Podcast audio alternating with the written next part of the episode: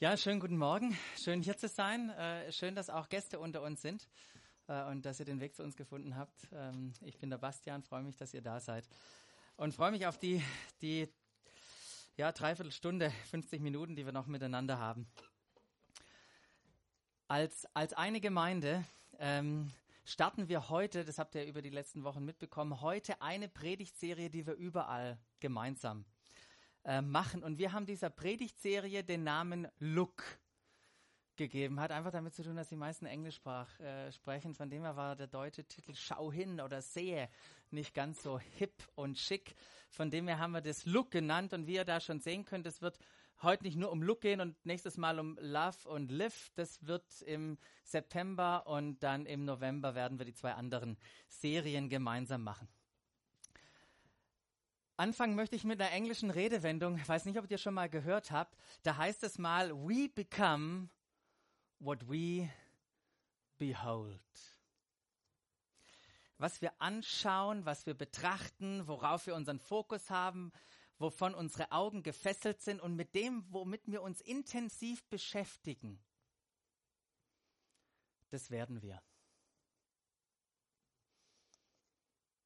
Und vielleicht habt ihr das schon bei euch persönlich erlebt, dieses Prinzip.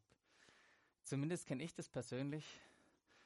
Jedes Mal, wenn ich Braveheart angeschaut habe, wenn ich meine Augen auf diesen Bildschirm gefesselt habe und diesen Mann gesehen habe, dann hat es mit mir was gemacht. Jedes Mal, wenn ein paar Männer beim DTM-Finale sind und zurückfahren, fahren sie irgendwie schneller. Und wenn Menschen sich wie die Lydia mit Kunst beschäftigen, die sehen dann aus wie Künstler.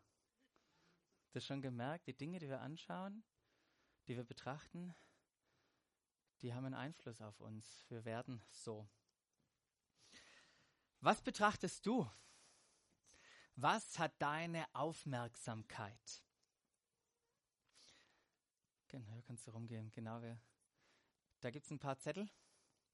Ähm, zur Serie. Wir haben da ähm, ein kleines Büchle, äh, sind wir gerade am machen, das noch nicht ganz fertig ist. ist. Wir äh, geben das euch Stück für Stück raus. Und zumindest auf der zweiten Seite könnt ihr Predigtnotizen mitschreiben, weil heute habe ich ein paar Bibelstellen und hoffe, wir kriegen das irgendwie hin, dass ich das rüberbringe, was, was so wichtig ist äh, zu verstehen. Ähm, aber look, äh, was dahinter steht, ist einfach, schaue Jesus an und entdecke ihn und die gute Nachricht. Das steht dahinter. Wie wir es im Hebräer 12.2 äh, lesen, da lesen wir, indem wir hinschauen auf Jesus, den Anfänger und Vollender unseres Glaubens. Und hier wird ein Bild von einem Läufer im Wettkampf gebraucht. Wenn ihr die Bibelstelle anschaut, ein Bild von einem Läufer im Wettkampf, der auf das Ziel schaut und sich nicht von Dingen, die um ihn herum sind, ablenken lässt weil er das Ziel erreichen möchte. Und genau in diesem Bild schauen wir auf Jesus hin. Und wenn wir auf ihn schauen, dann ist es der Schlüssel, wie bei einem Läufer, dass unser Leben ans Ziel kommt und dass wir im Leben bestehen können. Ihn anzuschauen. Der Mittelpunkt unseres Lebens, so wie wir das gesungen haben. Look, Jesus sehen und dabei uns entdecken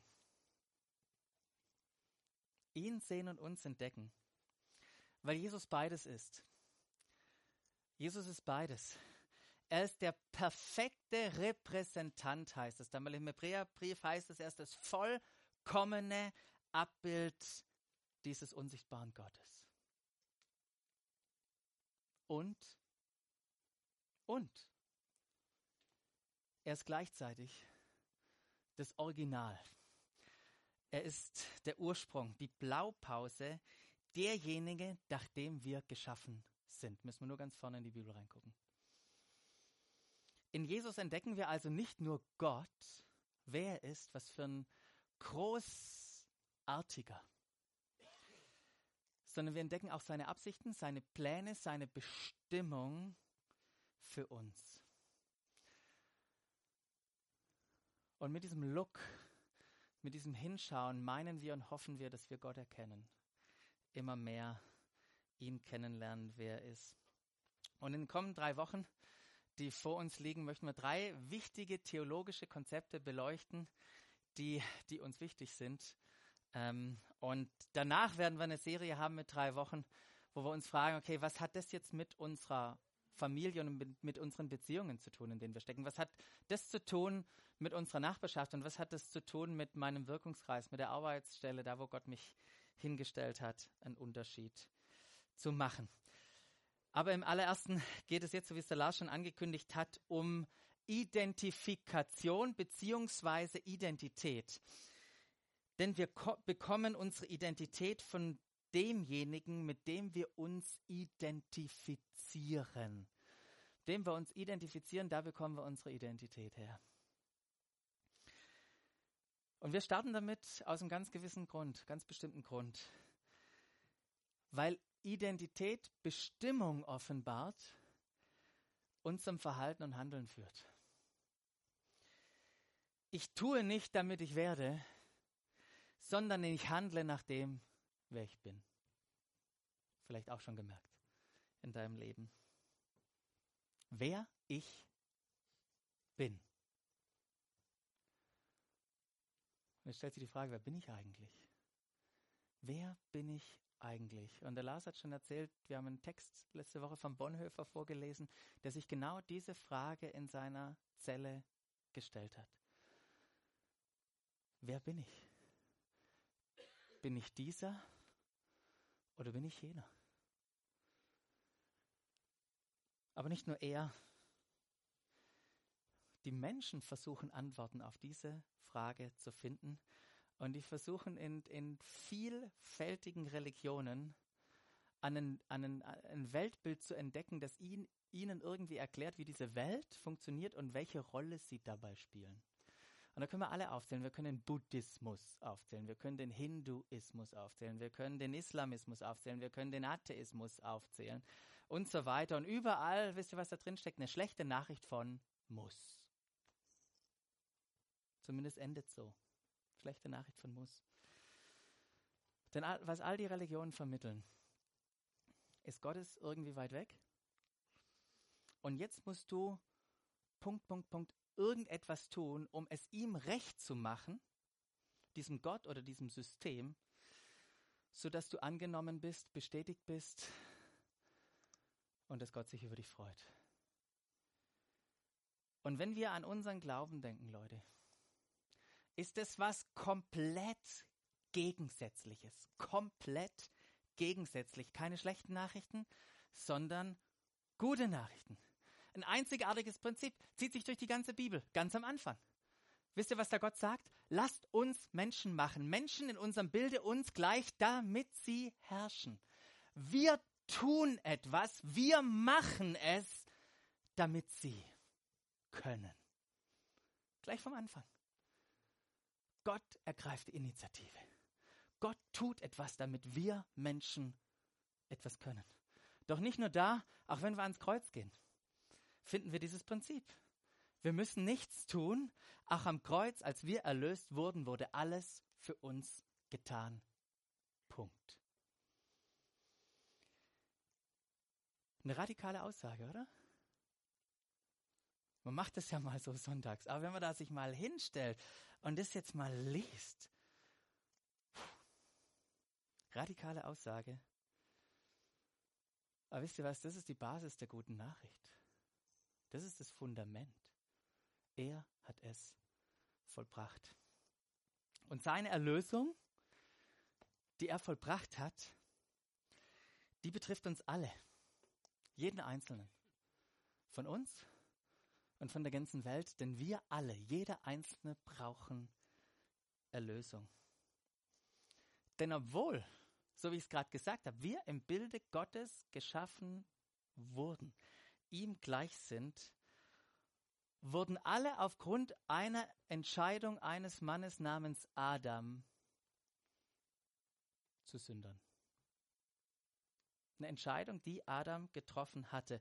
Wir wurden zu Menschen, die das Ziel verfehlt hatten. Nicht, weil wir etwas falsch gemacht haben. Nicht, weil wir etwas falsch gemacht haben, sondern weil wir von ihm ab abstammen. Wir machen ganz viele falsch. Wir hätten auch gleich qualifiziert, ja. Aber wir sind nicht verloren, weil wir etwas falsch gemacht, sondern weil wir von ihm abstammen. In gleicher Weise, mit dem gleichen Prinzip, wurden wir durch Jesus zu Gerechten, zu seinen Kindern, zu Söhnen und Töchtern und so weiter. Da könnte man eine lange Liste aufmachen. Und wiederum nicht, weil wir etwas Gutes getan haben, weil wir etwas dazu beigetragen haben, sondern weil wir mit einbezogen wurden in sein perfektes Opfer, in sein Handeln, in seinem Sieg vor 2000 Jahren am Kreuz. Sind von neuem geboren worden in diesem Moment, wisst ihr das? Wie wir es gesungen haben, es hat sich ja so schön angehört. His blood runs through my veins. Sein Blut läuft in meinen Adern. Das ist Realität. Wir sind von neuem geboren, geboren, wir sind Kinder Gottes. Wisst ihr, wenn wir die Geschichtsschreiber angucken, und das habe ich schon ein paar Mal auch erwähnt, wenn wir die Historiker betrachten, die hielten den Tod und die Auferstehung ein, einer einzelnen Person geschichtlich fest. Jesus wurde irgendwann ans Kreuz gehängt, ist gestorben, ist wieder auferstanden. Umstritten bei manchen. Doch wisst ihr was, was die Ewigkeit dokumentiert hat? Den Tod und die Neugeburt der gesamten Menschheit.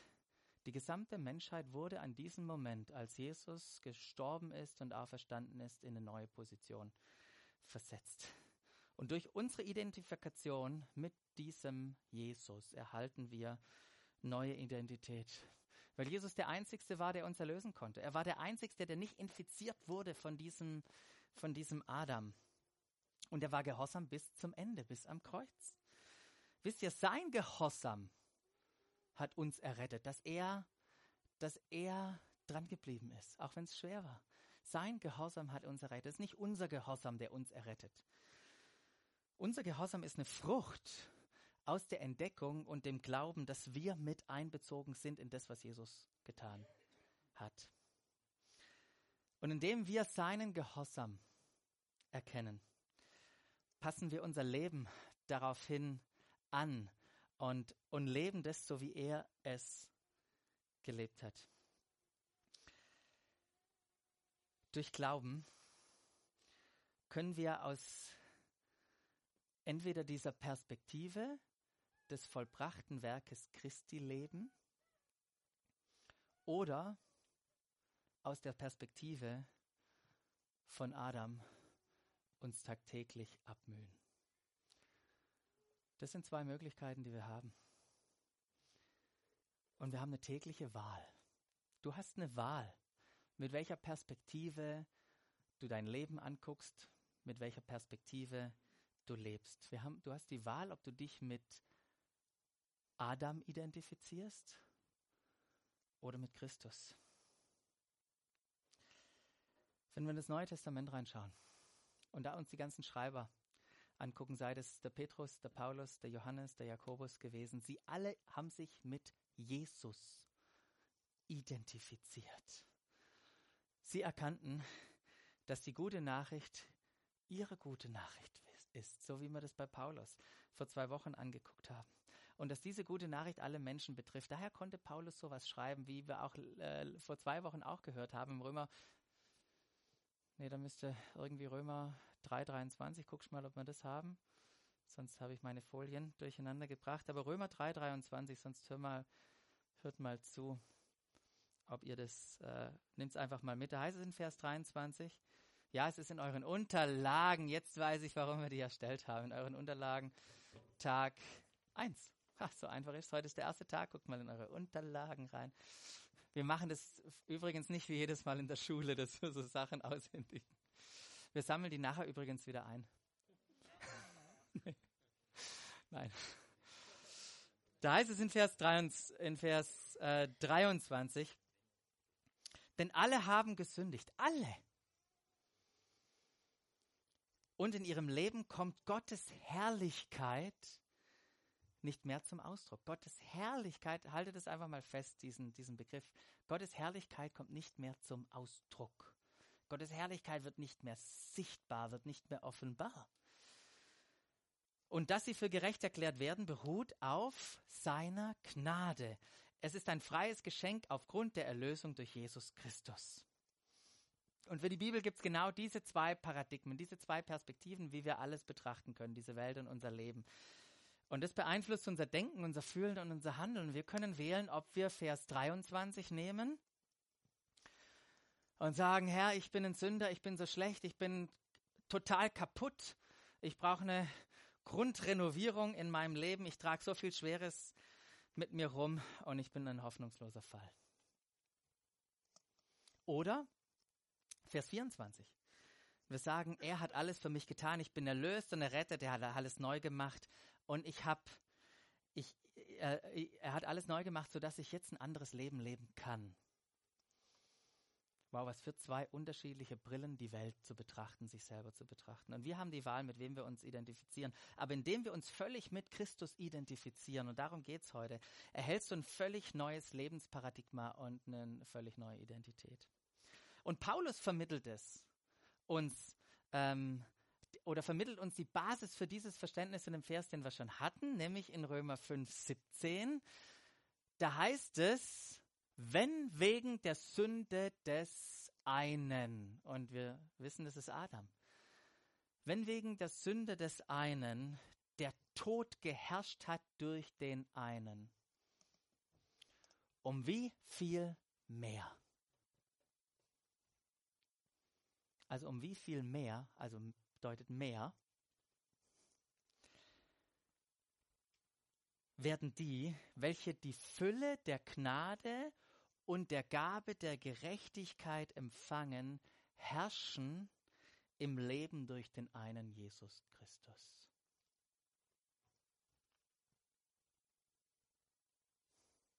Wir haben die Wahl. Wir haben die Wahl. Durch den einen wurden die Folge, wurden die Folgen der Sünde also durch den einen Jesus wurden die Folgen der Sünden des einen von Adam komplett beantwortet. Unsere Schuld, die wir hatten, wurde mit viel mehr an Gnade beantwortet. Unsere Scham, die wir hatten, falsch zu sein, fehlerhaft zu sein, wurde mit einer Fülle, mit viel mehr an Gerechtigkeit beantwortet. Unsere Schmerzen, die wir im Leben haben durch die Dinge, die wir tun, die wurden beantwortet mit der Möglichkeit, dass wir jetzt im Leben positiv gestalten können von dem Platz der Kraft und der Autorität. Und wenn wir das alles so angucken, dann hört sich das an wie so ein Zielpunkt, auf den wir versuchen hinzulaufen. Da wisst ihr, das ist nicht unser Zielpunkt, das ist unser Startpunkt dort zu starten, starten, weil wir es empfangen haben, diese Gabe, diese Fülle der Gnade, diese Fülle der Gerechtigkeit, sodass wir im Leben herrschen können. Das ist der Ausgangspunkt von unserem Leben. Aber wisst ihr, wir haben die Wahl. Wir haben die Wahl. Die Wahl, ob wir noch versuchen wollen, besser zu werden, um irgendwie unseren alten Menschen, den Adam, zu reparieren, um uns irgendwie Gunst und Gnade und den Wohlgefallen Gottes zu erarbeiten oder das als unseren Startpunkt zu nehmen, weil wir wissen, wir haben es bereits. Und wenn ich das so sage, dann dürfen wir das nicht mit einer Tatsache verwechseln, dass wir uns in einem Prozess befinden, einen Prozess, in dem wir entdecken, wer er ist, um zu werden, wer wir bereits sind. Nochmal. Wir sind in einem Prozess des Entdeckens, wer er ist um die zu werden, die wir bereits sind. Und ich sage gleich noch mehr dazu. Aber in diesem Prozess befinden wir uns des Entdeckens, damit wir die Person auch sein können, die wir tatsächlich sind. Identifizieren. Äh, Identifikation, das war ein Wort, das ich ein paar Mal jetzt gebracht habe. Und wenn wir die Schreiber des Neuen Testamentes angucken oder ins Neue Testament reingucken, dann geht es vornehmlich um drei Dinge, mit denen wir uns identifizieren dürfen. Das allererste ist, wir identifizieren uns mit seinem Tod. Was bedeutet das? Das bedeutet, dass die Sünde und die Finsternis keine Macht mehr in meinem Leben hat. Kolosser 1,13. Hört mal an, was Paulus hier schreibt. Denn er hat uns aus der Gewalt der Finsternis befreit und hat uns in das Reich versetzt, in dem sein geliebter Sohn regiert. Aus der Gewalt der Macht der Sünde, dem Herrschaftsbereich rausgeholt. Ist ganz sanftmütig, so wie das die Band gesungen hat. Sanftmütig führt er mich in sein Licht. Er führt mich in sein Reich, wo Jesus der König ist, wo er regiert, wo wir plötzlich in einem neuen Lebensraum leben. Wisst ihr, es gibt einen Unterschied zwischen dem Einfluss und den Folgen der Sünde. Mit den natürlichen Folgen der Sünde muss ich leben. Ja, wenn ich Quatsch mache, so richtigen Quatsch, und meine Frau betrügt und sie sich dann scheiden lässt, dann muss ich mit diesen Konsequenzen, mit diesen Folgen leben. Wenn ich in, wenn ich in meinem, wenn ich in der Firma ein bisschen Geld auf die Seite lenk und ich mich dann im Knast wiederfinde, dann muss ich mit diesen Folgen, Konsequenzen leben. Dass Gott mich im Knast gebrauchen kann vielleicht. Wow, was für eine wunderbare Sache. Aber mit den Konsequenzen muss ich leben. Mit was ich nicht mehr leben muss, ist der Einfluss der Sünde in meinem Leben. Mit der Schuld, mit der Scham, mit dem Schmerz. Die sind ein für alle Mal gestorben. Und bitte versteht mich nicht falsch, das heißt nicht, dass es keine Herausforderungen mehr in unserem Leben gibt. Falls du nicht mit Jesus lebst und heute Morgen hier bist, ich möchte dich warnen. Das Leben mit Jesus ist ganz schön herausfordernd. Und wir, wir, sind, wir haben Schwierigkeiten in unserem Leben. Es sind, wir sind mit Problemen konfrontiert, wo wir, so wie der Psalmschreiber manchmal Gott sagen würden, Herr, ich lebe mit dir. Und wenn ich mein Leben angucke und das Leben von meinem Kollegen, der überhaupt nichts mit dir zu tun hat, hat das schon ein Easy Ride. Für den ist einfach. Und bei mir sind alle Herausforderungen. Aber wieder ist schön, schön dieses Lied. Wenn Gott der Mittelpunkt ist in unserem Leben und wir die Perspektive haben, dass wir mit ihm uns identifizieren können. Was für eine Ruhe im Sturm. Was für eine Ruhe im Sturm. Eine Garantie auf Lösungen aller Schwierigkeiten und Probleme? Nee. Nee. Ist nicht unser Glaube.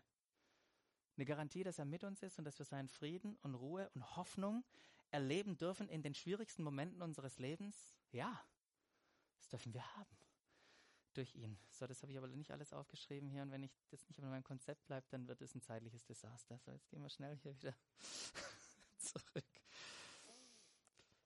Nicht nur tot, sondern wir identifizieren uns auch mit seiner Auferstehung. Wunderbarer Vers. 2. Korinther, da heißt es, darum ist jemand in Christus, so ist er eine neue Kreatur. Das Alte ist vergangen. Siehe, look. Etwas Neues ist geworden. Epheser 5, 8, da heißt es, früher gehörtet ihr selbst zur Finsternis. Doch jetzt gehört ihr zum Licht, weil ihr mit dem Herrn verbunden seid. Wisst ihr, wir waren nicht einfach nur in der Finsternis, wir waren finster. Und jetzt sind wir in dem Reich seines Sohnes, das Reich des Lichts, und wir sind Licht. Und verhaltet euch so, auch wie Menschen, die das sind. Römer 8, 29. Da heißt es, denn er ist der Ausersehen, äh, halt, denn die, die, denn die er ausersehen hat, Elverfelder, sorry, die hat er auch vorherbestimmt, dass sie gleich sein sollten dem Bilde seines Sohnes, damit dieser der Erstgeborene sei unter vielen Brüdern, damit dieser Jesus der Erstgeborene sei unter vielen Brüdern. Der erste, wisst ihr, welches Wort da steht? Es steht das Wort Proto. Das wir vom Wort oder wo wir das Wort Prototyp herkennen. Automobilindustrie, ja, Fahrzeugentwicklung, Prototyp. Als ich damals das erste Mal ins Porsche Museum bin, und da fährt man diese wunderbare Rolltreppe hoch. Ich weiß nicht, ob es noch so ist. Man fährt diese Rolltreppe hoch. Und man fährt auf eine Karosserie, oder man sieht eine Karosserie, ein Chassis, ist das richtig? Ich bin ja BWLer. So ein Metallding. Des Käfers. Der Prototyp jedes Käfers. Wisst ihr, wenn die Bibel von Erstgeborenen spricht, dann spricht sie nicht nur von Nummer eins, sie spricht mit Spezifikationen, dass alle, die nach ihm geschaffen sind, genau so geschaffen sind. Porsche Museum, du gehst ganz hoch. Und dann gibt es diese Lichterwand, wo die ganzen neun Elfer mit ihrer Form zweidimensional dargestellt sind. Und du siehst 911er Baujahr das, 911er Baujahr das, 911er Baujahr das. Und die sind übereinander gelegt und sind nur leicht von der Größe unterschiedlich. Aber 911er ist ein 911er.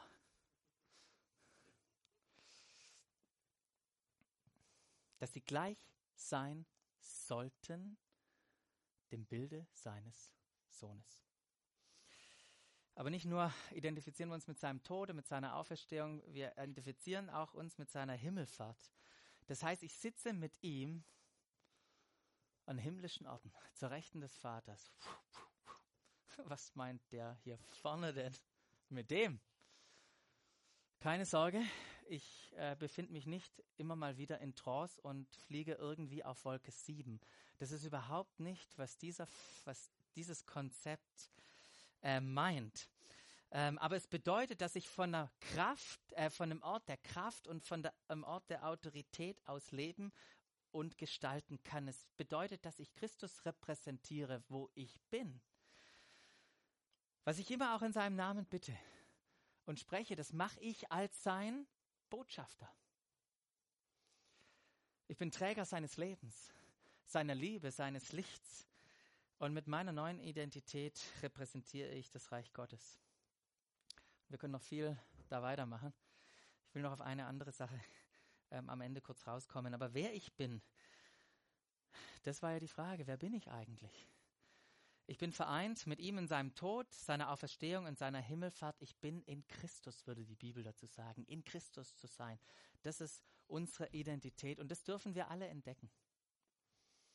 Und ich bin froh, was ich schon entdeckt habe. Und ich weiß, da gibt es noch so viel mehr zu verstehen und zu entdecken und zu erkennen. Und deshalb ist es so wichtig, Jesus anzuschauen, ihn zu betrachten, seinen Fokus auf ihm zu haben, seine Augen auf ihm gerichtet zu halten. So als würden wir in den Spiegel gucken. So als würden wir in einen Spiegel gucken. Weil wisst ihr was, ich habe einen Spiegel mitgebracht. Der Spiegel lügt nicht. Spiegel lügt nicht. Der ist immer vollkommen ehrlich. Der zeigt dir jeden Morgen, wer du wirklich bist. ja. Jeden Morgen zeigt er dir, wer du wirklich bist. Und wir entdecken Dinge, die waren bisher völlig verborgen. So wie ich eines Tagen, Tages vor dem Spiegel stand, dass der Lichtspot von oben durch mein Haar gescheint hat und ich das allererste Mal in meinem Leben durch meine Haare durchgucken konnte und erkannt habe, die Geheimratsecken, die werden immer größer und sind echt und die grauen Haare, das erzählen mir nur meine Kinder, erzählen mir nicht nur Lügengeschichten, sondern tatsächlich. Sie sind da. Und die Frauen unter euch, den reicht der normale Spiegel nicht, die haben in Kosmetik einen Zoom-Spiegel, mit dem sie jede einzelne Wimper betrachten können. Oder für alle, die Kinder haben, erinnert ihr euch noch an den Moment, oder ich weiß nicht, Lars, ob das bei dir bei euch schon war, an diesem Moment, wo Kinder sich das allererste Mal im Spiegel selber entdecken und sagen, wow, das bin ich, das bin ich.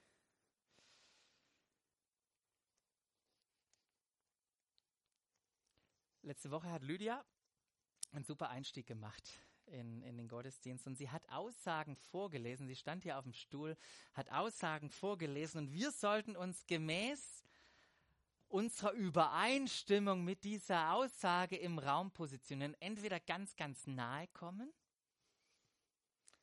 oder weit wegstehen. Und eine Aussage von ihr, ich erinnere mich noch, ich habe es auf Video, die hat einen Moment ausgelöst, der sich sehr anmaßend angefühlt hat. Sie hat die Aussage vorgelesen, wenn ich in den Spiegel schaue, dann sehe ich Jesus. Das war so, hm, huhu. Und ich habe richtig gemerkt, wie die Leute nach hinten gegangen sind, fast alle. Außer einer, der hat ganz danach hingestanden. Was für eine Aussage. Puh. Wenn ich in den Spiegel schaue, dann sehe ich Jesus. Die Aussage bezieht sich auf eine Bibelstelle. Eine Bibelstelle, die wir in 2. Korinther 3,18 finden. Ich möchte sie mit euch lesen, habe sie an die Wand geworfen. Da heißt es, wir alle aber, wir alle aber, indem wir mit unverhülltem Gesicht die Herrlichkeit des Herrn wie in einem Spiegel anschauen, werden in dieses selbe Bild verwandelt von Herrlichkeit zu Herrlichkeit, wie es dem Geist, äh, wie es von dem Geist des Herrn gewirkt wird. Wir alle aber, indem wir mit dem unverhüllten Gesicht die Herrlichkeit des Herrn wie in einem Spiegel anschauen. Wir werden verwandelt in dieses selbe Bild von Herrlichkeit zu Herrlichkeit.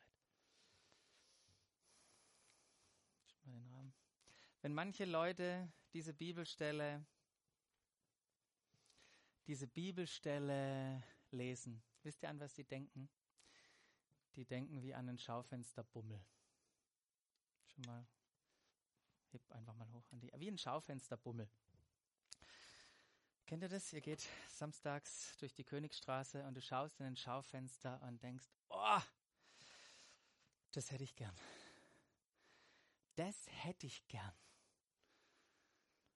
Aber im Schaufenster ist nicht nur immer das, der Gegenstand, den du gerne hättest, oder vielleicht ähm, das Model ausgestellt, den du gerne, der du gerne wärst, so von der Muskulatur her, ähm, sind das immer auch ein Preisschild. Bekommst du nicht umsonst. Musst du was dafür tun. Arbeiten, damit du das Ding bezahlen kannst. Und manchmal gehen wir an diese Stelle ran, vielen Dank, Andi, als denken wir es, wir sind mit dem Schaufenster bummeln unterwegs. Wir schauen aber nicht durch ein Schaufenster hindurch, sondern in einen Spiegel und zwar mit unverhülltem Gesicht. Und das, was uns die Bibelstelle hier erinnert, ist, ist etwa, oder Paulus bezieht sich hier auf eine Gegebenheit, die Mose hatte, als er die Gesetzestafel empfangen hat, hat er die Gegenwart Gottes gesehen und sein Licht hat gestrahlt und er musste das verhüllen vor den Israeliten. Sie konnten die Herrlichkeit Gottes nicht sehen. Das war diese, ist, ist dieses Bild des wir da ähm, haben, weil die Gegenwart Gottes so herrlich war. Und die war dann weg, aber die hatte so einen Einfluss. Immer noch bei ihm. Ähm, aber hier, wenn wir diese, wie wir diese Bibelstelle, und ich habe jetzt leider nicht genug Zeit, das wirklich aus oder äh, zu entfalten, aber wenn wir die Bibelstelle angucken, da heißt es davor, dass alle, die durch ihre oder durch die Hinwendung zu Gott, wenn wir uns ihm ihm hinlegen, unser Leben ihm geben, dann zieht er die Decke über unserem Kopf weg. Das steht ein Vers oder zwei Verse vorher da, so dass wir nun mit unverhülltem Angesicht die Herrlichkeit des Herrn sehen können. Und was ist die Herrlichkeit des Herrn? Das ist Jesus, das ist das Ebenbild, unser Ebenbild, das wir sehen können. Die Herrlichkeit des Herrn völlig entfaltet ist Jesus. Und die Bibelstelle sagt uns, wenn wir in den, dass wenn wir in, den Spie in, in, in diesen Spiegel schauen, dass wir Jesus sehen. Das sagt uns diese Bibelstelle. Und wisst ihr was, so wie ich es vorher gerade gesagt habe, kein Spiegel zeigt uns, was wir gar nicht sind, sondern nur sein könnten, sondern jeder Spiegel sagt die Wahrheit. Wenn ich in den Spiegel reinschaue, dann sehe ich, was wir tatsächlich sind. Herrlichkeit, griechische Wort doxa. Ja, poh. Wieder eine neue Offenbarung, wo der Name herkommt. Doxa. Was Doxa ähm, aber in erster Linie auch bezeichnet, ist eine Meinung. Eine Meinung. Wenn ich über jemanden positiv spreche, dann mache ich meine Meinung über diese Person kund. Ich, ich ehre ihn, ich verherrliche ihn. Wenn wir morgens hier zusammenkommen und unsere Meinung Gott kundtun, das ausdrücken, was wir über ihn denken, was unsere Meinung ist, dann verherrlichen wir ihn, dann ehren wir Gott. Und wenn wir die Bibelstelle anschauen, dann ist eben nicht nur die Gegenwart Gottes gemeint, warum Herrlichkeit da ist, sondern auch die Meinung Gottes, die gegenwärtig ist, nämlich Gottes Meinung über uns. Wisst ihr, Gott hat eine Meinung über dich. Und die hält er nicht verborgen, die hat er kundgetan, als er zu uns gesprochen hat. Sein finales Wort in Jesus. Wenn wir das Spiegelbild anschauen, dann spricht das zu uns. Hebräer 1, 2, da heißt es am Ende der Zeit, hat er durch seinen eigenen Sohn zu uns gesprochen. Der Sohn ist das Wort Gottes an uns. Es ist Gottes Meinung über uns. Und wisst ihr, was da drin steckt? die Absicht mit uns, seine Pläne mit uns, unsere Identität und unseren Wert. Du warst so wertvoll, dass Gott dich nicht irgendwie mit ein bisschen Gold erkaufen konnte. Er hat seinen Sohn, er musste gleichen Wert geben und hat deshalb Jesus auf diese Erde geschickt.